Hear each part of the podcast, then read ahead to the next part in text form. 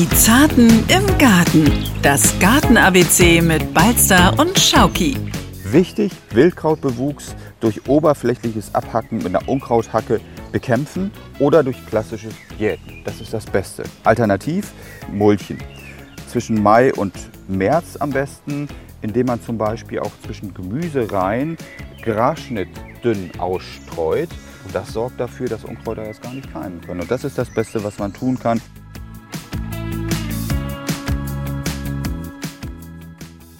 Wenn wir Auffahrten, Gartenwege neu pflastern. Immer wasserdurchlässig, das ist ganz wichtig. Man sollte auf den richtigen Unterbau und das Fugenmaterial achten. Früher hat man Sand verwendet. Als Ausgleichsschicht nimmt man jetzt häufig Split. Und es gibt auch spezielle Fugensande, die durch einen hohen pH-Wert unkrauthemmend wirken. Gibt es im Baustofffachhandel zu beziehen, macht Sinn. Und da kann man auch sagen, im Vorfeld dran denken, das spart später die Mühen der Unkrautbeseitigung. Moinsen und herzlich willkommen zur neuen Folge von Die Zarten im Garten. An meiner Seite, wie immer, der gut gelaunte, sonnengebräunte und ja, gut in Form aussehende, wir haben uns ja lange nicht gesehen, Thomas stimmt. Balzer, der Gartenexperte der Landwirtschaftskammer Schleswig-Holstein. Moin, ja, ich bin gut durch den Sommer gekommen, aber ich glaube, so schlimm ist das nicht. Thomas, du kannst mich beschreiben, ich glaube, man sagt, müde sieht er aus, ne? Nein, ja doch, müde, aber trotzdem gut wie immer. Samir Schauki mein Name, weil Herr Balzer das Oh, Samir Schauki, ja stimmt. Ich bin, glaube ich, der, der müde ist heute. Ja, ich, ich kann mich ja selbst vorstellen, ist ja kein Problem. Wir freuen uns auf diese Folge. Es ist eine kleine Ablenkung. Wir hören schönes Vogelgezwitscher. Der Sommer ist da, kann man so sagen, aber mit dem Sommer auch das ein oder andere äh, Begleitkraut, das wir nicht unbedingt haben wollen. Und deshalb hatten wir gesagt, wir widmen uns in dieser Folge einem Thema. Da hast du gesagt, da kann man sehr viel zu erzählen. Und zwar das Thema Unkraut oder Wildkraut oder von vielen auch Beikraut genannt. Da geht es ja um die Definition, genauer gesagt darum, ja, wie soll man es denn nun wirklich richtig nennen? Und ähm, all das Problembehaftete, was ja die Beikräuter so mit sich bringen, das wollen wir heute ansprechen. über was werden wir genau reden? Gib mal schon so einen kurzen Einblick. Also wahrscheinlich, wie man es wegkriegt, oder? Richtig, wir wollen uns über ein massiv vorkommendes und die Menschen ärgerndes Kraut unterhalten, den Giersch. Das weiß ich, Giersch und Schachtelnheim sind immer die Feinde, die jeder hat. Aber wir haben auch zahlreiche Mails bekommen zum Thema Unkraut, zu anderen Themen. Also die Zartis sind fleißig im Schreiben. Genau. Ähm, wir schnacken schon wieder. Thomas, man merkt, wir haben uns länger nicht gesehen. Genau so ist das. Wir kommen jetzt aber gleich zur Unterscheidung, ob Unkraut oder Wildkraut. Und das kannst du uns ganz schnell erklären. Jo, Das Gute ist, heute ist das ein Podcast, wo ich mal nicht ahnungslos reinstarte, denn wir haben uns ja schon via Messenger-Dienst unterhalten über das Thema Unkraut. Und da hast du mir ja schon gesagt, es gibt eine Art von Unterscheidung, woran du sagst, äh, äh, gut oder nicht gut. genau so ist Oder das. wo- gut oder gut, äh, gut oder nicht gut ist wahrscheinlich übertrieben. Du hast es, glaube ich, in duldbar und unduldbar geteilt. Genau, so ist das. Also ähm, es ist wichtig, dass wir einfach so die Pflanzen differenziert betrachten. Man muss wirklich sagen, dass im Spannungsfeld zwischen Unkraut und Wildkraut der optimale Mittelweg gefunden werden muss. Das wirft man oft, glaube ich, auch einfach in einen Topf. Genau, und das sollte man nicht machen. All das, was eben individuell nicht mehr zu tolerieren ist, Giersch zum Beispiel, der alle anderen Pflanzen überwuchert, der stellt dann vielleicht in meinem, in deinem Garten extremes Problem dar. Das sieht überall anders aus und das muss man einfach herausfinden. Aber nicht jedes Un-Wild-Beikraut ist Giersch. Genau so ist es. Und es gibt so viele verschiedene äh, Pflanzen, die einfach nicht nur toll aussehen und blühen, sondern auch ganz, ganz viele Insektenarten anlocken. Also ich denke da zum Beispiel an Floh- und Schwebfliegen und deren Larven sind eifrige Lausvertilger. Und wenn wir die im Garten haben, also ein bisschen geschützte Bereiche mit Unkräutern, dann trägt das auch bei, dazu bei, dass unsere Kulturpflanzen nicht so häufig von Blattläusen heimgesucht werden. Und das ist wieder der Punkt. Also nicht alles in einen Topf werfen, wie du jetzt wirklich schon gesagt hast. Ich will das nochmal ganz betonen. Nicht jede Pflanze, die wir nicht selbst gepflanzt haben, ist automatisch schlecht oder doof oder zerstört die Optik. Äh, manches ist auch einfach nützlich. Ich erinnere mich zum Beispiel in deinem Garten an die äh, wilde Ecke, wo du gesagt hast, da dürfen die Insekten auch mal sein. Und das ist ja ein Punkt, nicht umsonst haben wir dem Thema einen Podcast gewidmet. Insektenfreundlich ist immer eins unserer wichtigsten Punkte fast genauso wichtig wie eine schöne Optik und sowas. Also da wirklich ruhig ein Wildkraut auch mal stehen lassen. Girsch, Schachtelheim, alles weg. Da bin ich vollkommen d'accord. Äh, aber beim anderen ruhig auch mal alle fünf gerade, nee, wie sagt man das? Fünf Grade sein lassen? Doch. Fünf gerade so. sein lassen, genau. Aber wie man das nervige Unkraut wegbekommt, darüber schnacken wir jetzt gleich. Jo.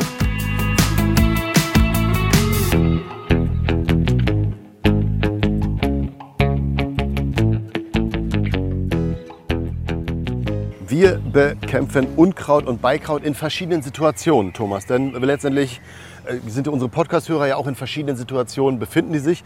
Gehen wir jetzt mal von Situation 1 aus. Wir wollen ein neues Beet anlegen und Mhm. wollen aber gleich dafür sorgen, dass da gar kein Unkraut reinkommt. Wie gehen wir vor? Ähm, ja, wahrscheinlich ist sowieso trotzdem schon was drin. Also ähm, während den Anfängen, dann ist es immer so, dass die Flächen frei sein müssen von Wurzelunkräutern. Ähm, also Queke beispielsweise.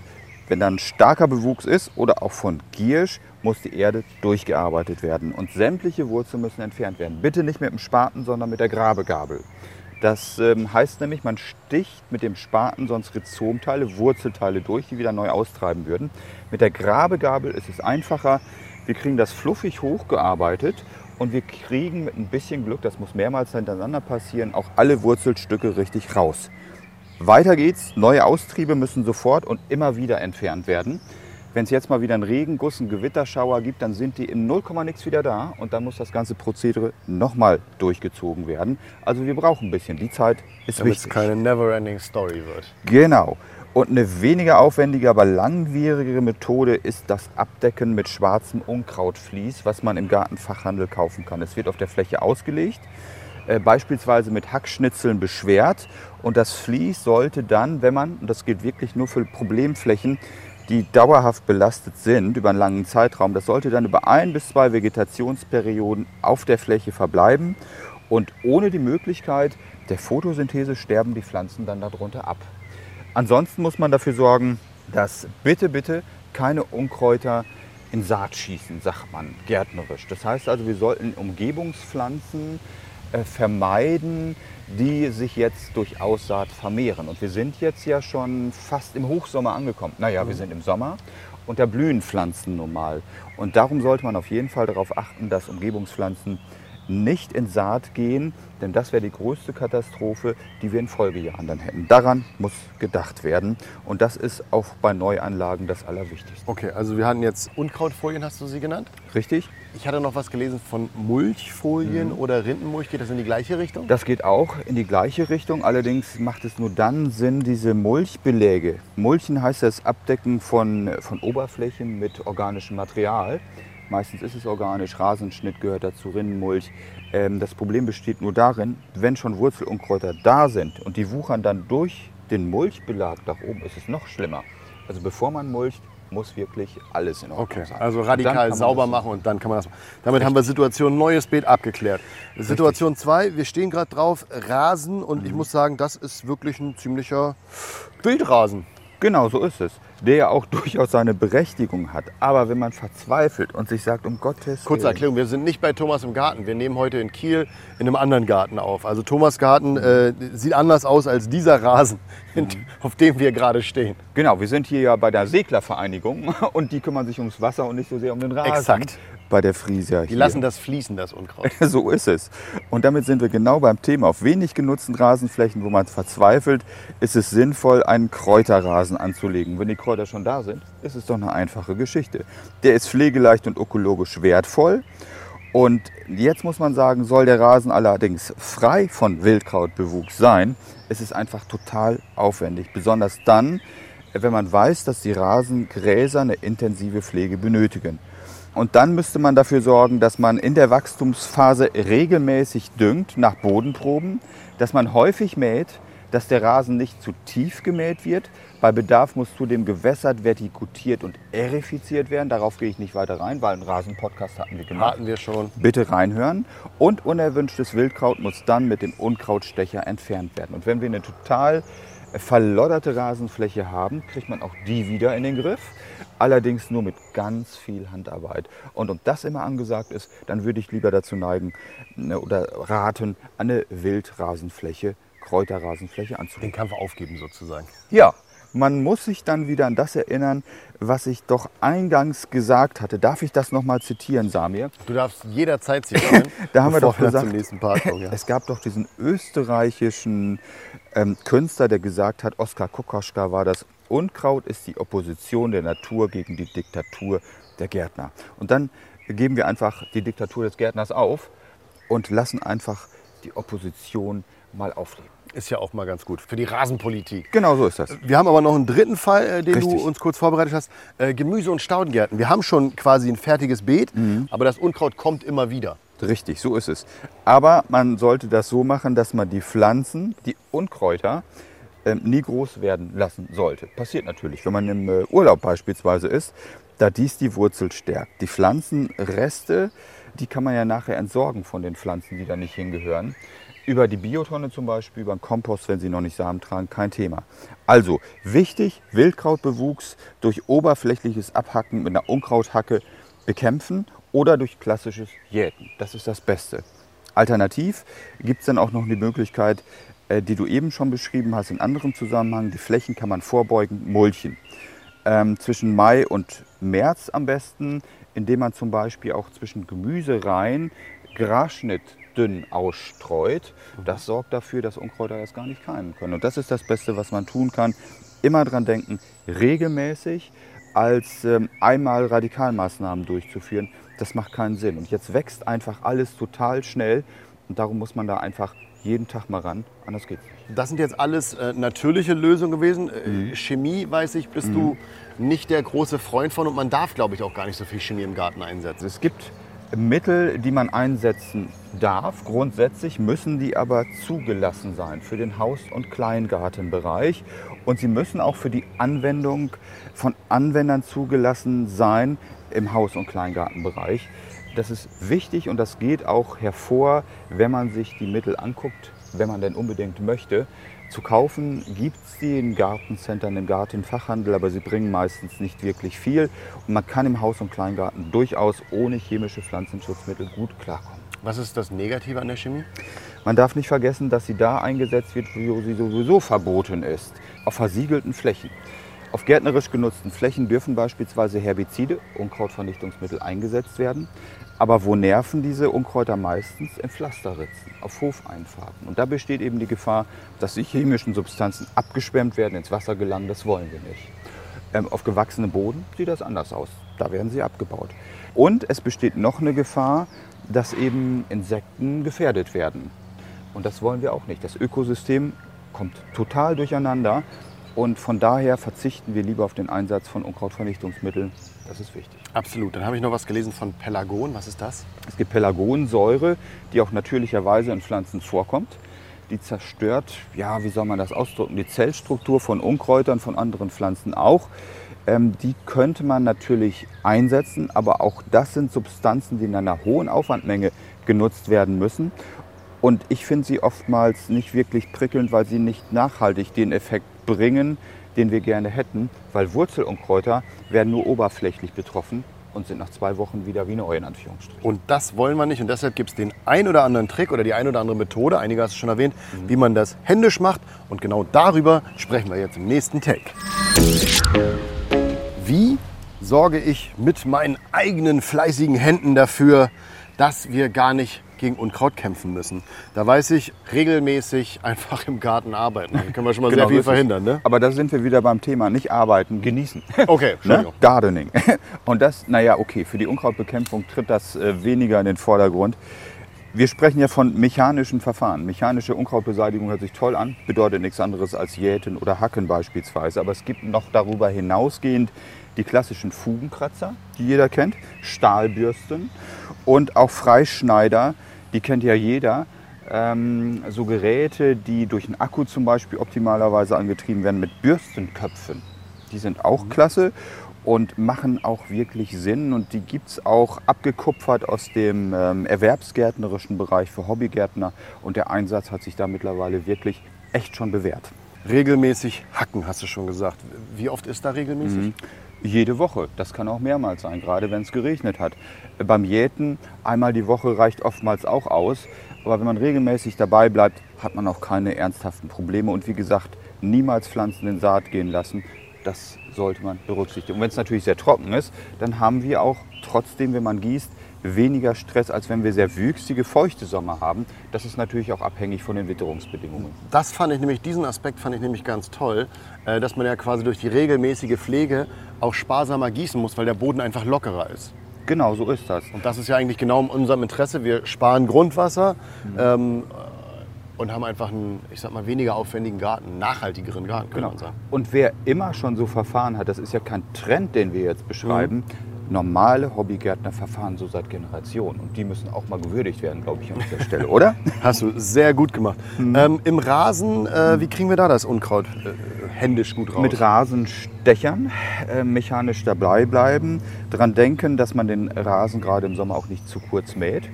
Und wenn man einen klassischen Rasen gerne hätte und keinen Kräuterrasen, ist die optimale Nährstoffversorgung ganz wichtig.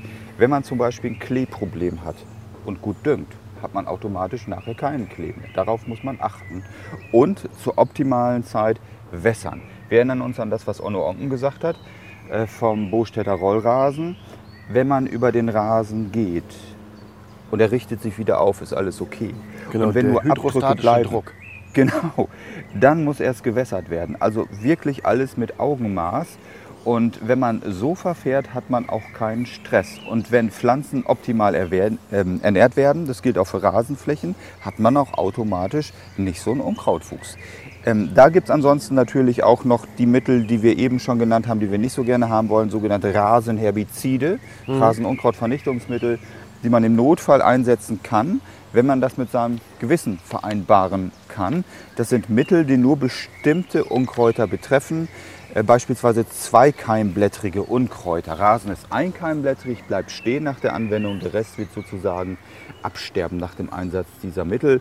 Ökologisch nicht ganz unbedenklich, aber sie sind trotzdem äh, legal erhältlich. Es gibt sie mit Zulassung für den Haus- und Kleingartenbereich, ob man das will, äh, muss jeder selbst entscheiden. Ja, muss man gucken, ob man äh, sich für einen Greenkeeper im eigenen Garten hält oder ob Mhm. man sagt, ich mache auch mal ein Auge zu, das ist äh, erlaubt.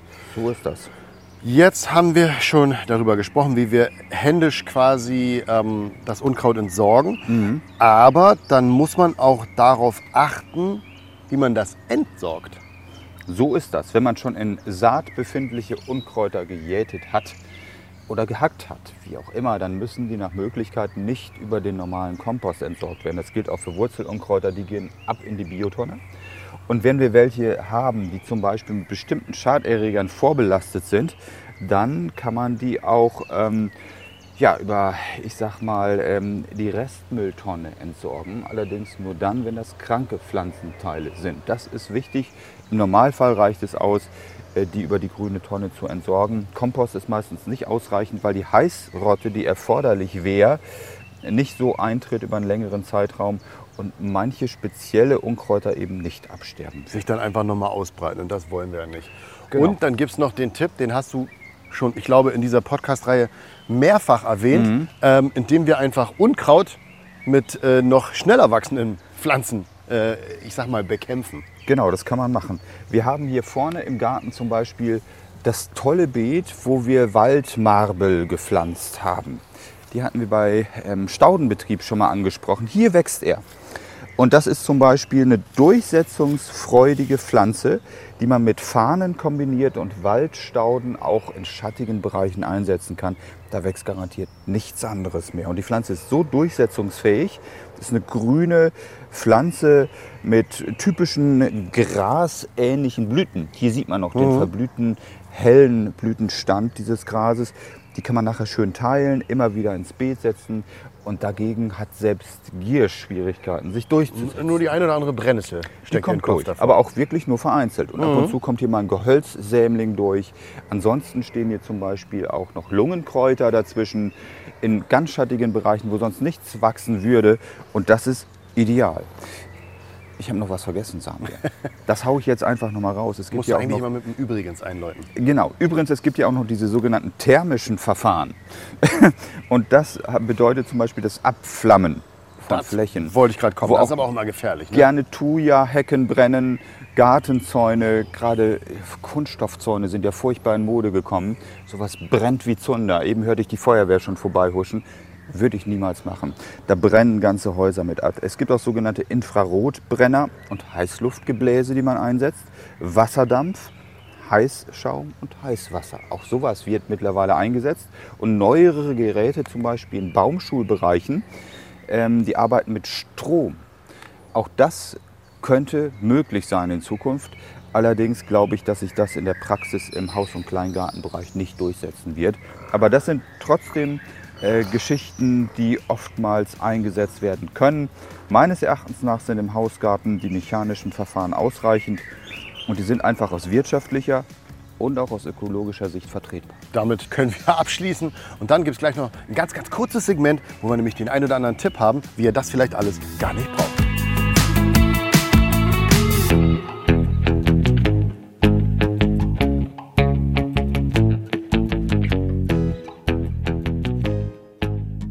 Wir hatten euch ja den ein oder anderen Tipp äh, noch versprochen, wie wir gegen Unkraut vorgehen. Und dann habe ich im Netz immer gelesen oder häufig gelesen, dass einige Leute Salz oder Essig verwenden. Aber ganz ehrlich, äh, das hat beides nichts im Garten zu suchen, oder? Nee, absolut nicht. Und man darf auch nicht vergessen, aus pflanzenschutzrechtlichen Gründen ist auch das gar nicht erlaubt. Äh, zumindest da, wo auch andere Mittel verboten sind. Auch das selbst angemischte Sachen ähm, unterliegen dem Pflanzenschutzgesetz. Und ähm, das darf man einfach nicht vergessen. Okay, also das äh, nicht machen, weil das schadet dem Boden, gelangt im Worst-Case-Szenario noch ins Trinkwasser. Also nee, nee, nee, nee, nee. Und vor allen Dingen äh, schadet das der Pflanze nur über dem Boden und die Wurzeln, die, die lachen darüber, Genau wenn man so da einen. Liter Essig raufschüttet. Weil das äh, plätschert im Zweifelsfall vorbei. Aber raufschütten ist eine gute äh, Methode, wie wir auch Pflanzen vertreiben können. Aber da ist es einfach heißes Wasser. Ne? Also über 50 Grad, damit kriegt man das auch weg. Genau, wenn die Zellstrukturen sozusagen platzen, ist das auch nicht mehr so sinnvoll. Das bringt schon eine ganze Menge und das ist ja auch einfach selbst hergestellt. Überhaupt kein Problem. Also das ist zum Beispiel bei Fugen, wenn man quasi die Auffahrt gepflastert hat und so. Ne? Da kann man dann einfach heißes Wasser rüberschütten und gut ist. So ist das. Allerdings bin ich dort auch der Meinung zum Thema Fugen. Auf Plattenbelägen ist es wichtig, dass man, wenn man neu pflastern sollte, zum Beispiel auf kleine geschlossene Fugen achtet. Oder es ist so, dass man alternativ Beläge mit Rasenfugen auswählt, in denen Pflanzen auch durchaus wachsen dürfen. Also von Anfang an tolerieren. Könnte man auch Dann spart man sich die Arbeit später. Genau, so ist das. Wenn es gewollt ist sozusagen. Richtig. Und von daher, warum denn nicht? Bin ich komplett bei dir. Äh, wo es grün, soll es ruhig grün. Genau so ist es. Und wir sind ja jetzt gerade beim Pflastern. Ne? Ja. Ähm, da fällt mir noch ein, wenn wir Auffahrten, Gartenwege neu pflastern. Immer wasserdurchlässig. Das ist ganz wichtig. Daran denkt, glaube ich, mittlerweile sowieso jeder. Aber man sollte auf den richtigen Unterbau und das Fugenmaterial achten. Früher, zu meiner Zeit, als ich noch mal gelernt habe, hat man Sand verwendet. Als Ausgleichsschicht nimmt man jetzt häufig Split. Und es gibt auch spezielle Fugensande, so heißen die, die durch einen hohen pH-Wert unkrauthemmend wirken. Gibt es im Baustofffachhandel zu beziehen, macht Sinn. Und da kann man auch sagen, im Vorfeld dran denken, das spart später die Mühen der Unkrautbeseitigung. Super. Und dann habe ich noch einen nachhaltigen Tipp gesehen. Und zwar für den Rasen. Da kann man einfach Holzasche auf vermoosten Rasen aufbringen. Oder aber auch, man könnte bestimmte Beete mit einem Unkrautsud auch düngen. Pflanzen jauchen.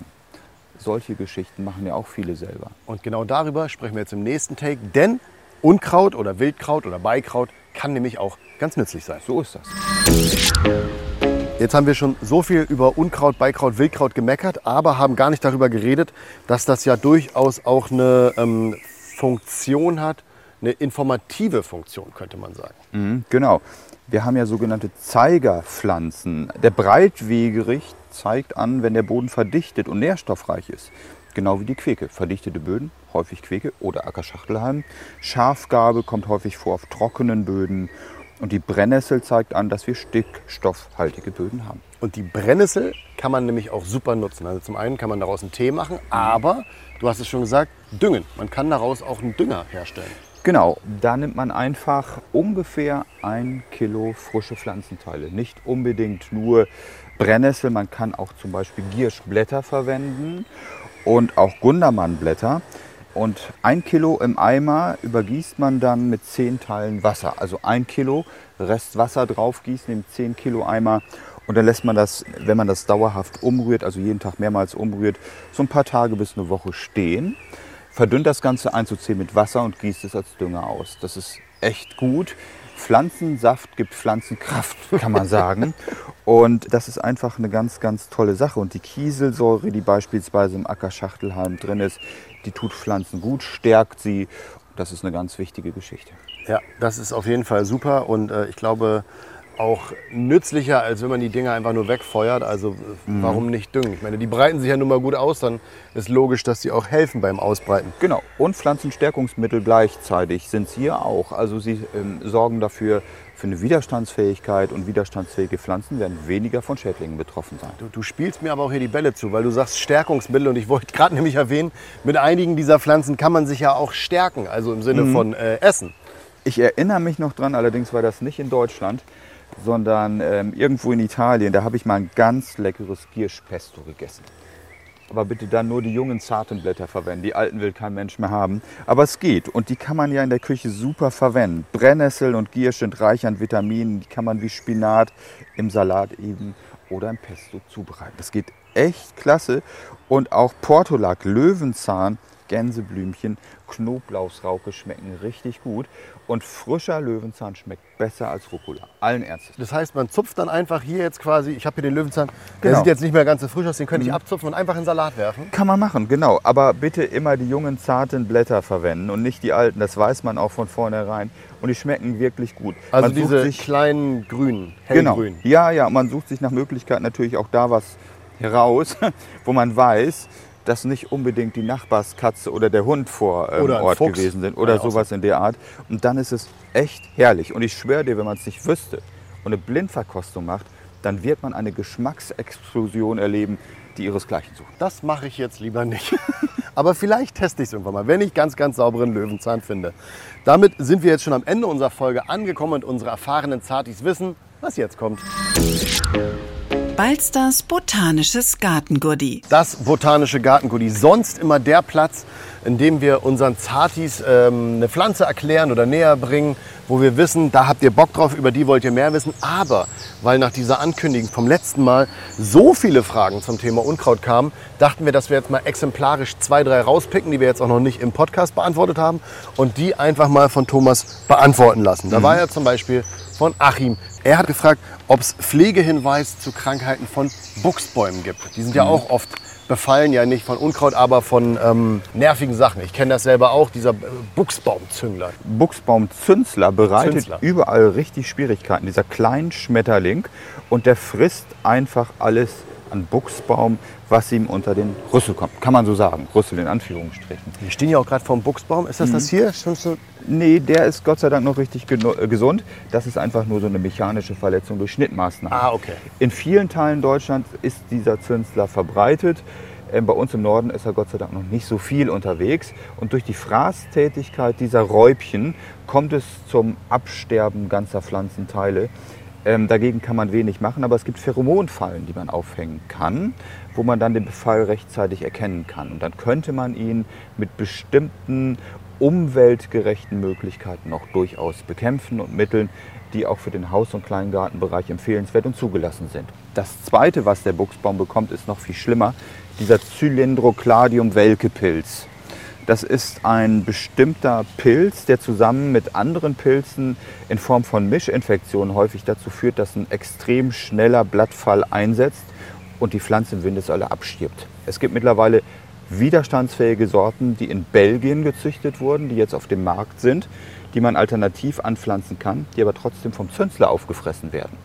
Und darum meine Empfehlung, wenn man sagt, Buchsbaum will ich nicht mehr ran, gerne alternativ drum kümmern um Buchsbaumersatzpflanzen. Da gibt es eine ganze Menge, die haben wir im Staudenbereich schon mal angesprochen, als wir einen anderen Podcast aufgenommen haben. Hm, Da haben wir zum Beispiel über Teucrium, den Gamander, gesprochen, den man als Buchsbaumersatzpflanze verwenden kann. Oder kleine Eiben, die es auch mittlerweile gibt. Heikles Kle- äh, Thema, aber das sind, glaube ich, kurz erklärt die Probleme gewesen, die dem Buchsbaum arg zusetzen. kann ich mit dem Schnitt vorbeugen. Ja, rechtzeitig schneiden, das ist wichtig. Jetzt im Rahmen des Formschnitts nach Johanni, also die überhaupt keine Schwierigkeit. Und wenn man zum Beispiel, wir haben ja auch Buchsbaumblattflöhe öfter mal mit drin, die sind halb so wild, die schneidet man gleich durch den Schnitt mit weg und man sieht, ob irgendwas an schädigenden Tierchen drin ist oder an Pilzen. Ähm, wichtig ist immer ein gut durchlüfteter Bestand. Der führt dazu, dass die Pflanze abtrocknen kann und dass man automatisch auch weniger Pilzprobleme hat. Und ähm, Buchsbaum ist eigentlich im Norden, hier im echten Norden, die Pflanze, die immer noch gut durchhält. Dann haben wir den Buchsbaum abgehakt. Ähm, dann hat Holly aus Lockstedt gefragt, und damit sind wir wieder beim Unkrautthema, warum werden hauptsächlich Brennnesseln und Ackerschachtelhalm als Naturdünger genutzt? Ja, ich glaube, es liegt daran, dass man sie seit Generationen schon ausprobiert hat. Und dass man weiß, wie die alkaloiden Inhaltsstoffe so sind. Das heißt also, man weiß einfach, dass es gut funktioniert. Aber es geht auch bestimmt mit vielen anderen Pflanzen. Man muss es einfach nur ausprobieren. Mindestens einmal kann man es immer machen. Das waren dann für heute unsere Zati-Fragen zum Thema Unkraut-Pflegehinweis. Haben wir einfach ein paar ausgewählt. Äh, Es sind allerdings noch ganz viele liegen geblieben. Also nicht, dass Sie denken, wir haben sie vergessen. Jessica aus Berlin, dich haben wir noch im Kopf. Matthias aus Osnabrück, Schrägstrich Rostock, auch von dem haben wir noch eine Frage bekommen. Und noch viel, viel mehr. Joachim aus Husum. Aber dafür ist ja unsere E-Mail-Adresse da. Also schreibt uns an. Die Zarten im Garten at ndr.de oder aber nutzt die äh, Messenger-App vom NDR Schleswig-Holstein. Die könnt ihr auch super nutzen. Da könnt ihr uns dann eure Fragen zum Thema Garten schicken. Dann machen wir häufiger mal so ein äh, Zati-Fragen reingeschustert, sage ich jetzt mal, reingepflastert. Und dann können wir eure Fragen aufklären. Wir sind dafür da und versuchen die auch immer aufzunehmen. Thomas, wissen wir ja selbst, Thomas Balzer, der Gartenexperte der Landwirtschaftskammer Schleswig-Holstein, ist ein wandelnder Gartenratgeber und genau den gleichen könnt ihr auch nutzen auf ndr.de. Denn im Ratgeber ist ja eigentlich fast so der, der, der digitale Weg in dein Gehirn, könnte man sagen, oder? Perfekt ausgedrückt. Super, Sami. Mehr geht nicht. Oh, haben wir das heute auch nochmal gehört.